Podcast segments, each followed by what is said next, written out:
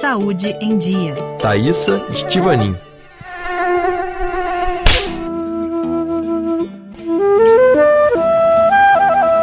Olá, sejam bem-vindos ao nosso programa Saúde em Dia.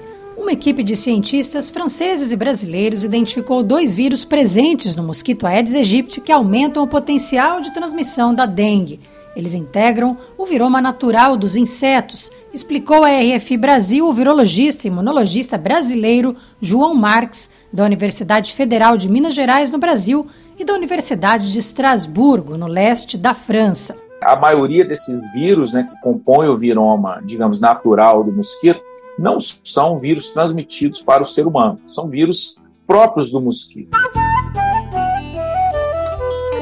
projeto foi desenvolvido na Universidade Federal de Minas Gerais durante 10 anos, em parceria com cientistas de instituições francesas como o INSERM, Instituto Médico da França. Durante a pesquisa, eles descreveram o viroma de 800 mosquitos Aedes aegypti e Aedes albopictus, os dois principais vetores que transmitem a dengue. Os mosquitos da pesquisa foram coletados em seis países e quatro continentes. A equipe identificou 12 vírus nos viromas dos insetos, sendo que dois deles, batizados de PCLV e HTV, facilitam a contaminação pela dengue. O viroma é o conjunto de vírus que circulam em uma população ou espécie. Esses vírus estavam presentes somente no Aedes aegypti, mas não no mosquito tigre, o que poderia explicar em parte porque o Aedes albopictus é em geral um vetor menos eficiente. Para entender a maneira como esses dois vírus poderiam influenciar a transmissão, a equipe analisou cerca de 500 mosquitos coletados na cidade de Caratinga, em Minas Gerais, que tem uma taxa alta de transmissão.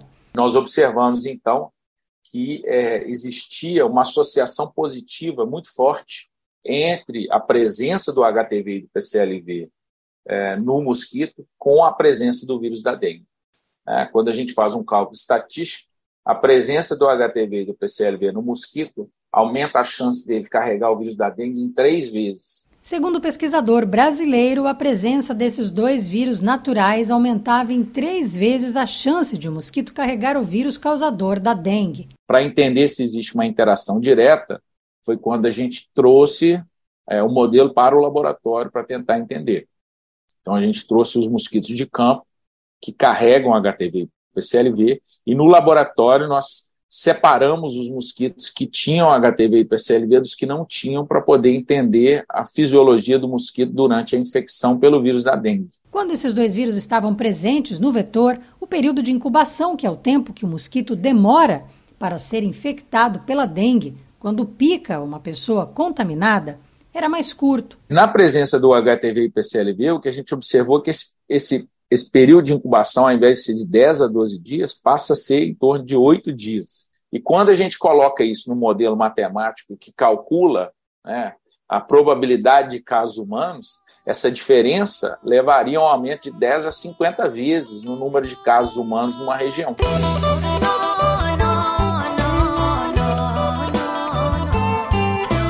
Estudos a longo prazo, como o realizado pela equipe do cientista brasileiro, são essenciais para prevenir novas epidemias e o surgimento de novos vírus transmissíveis para o homem.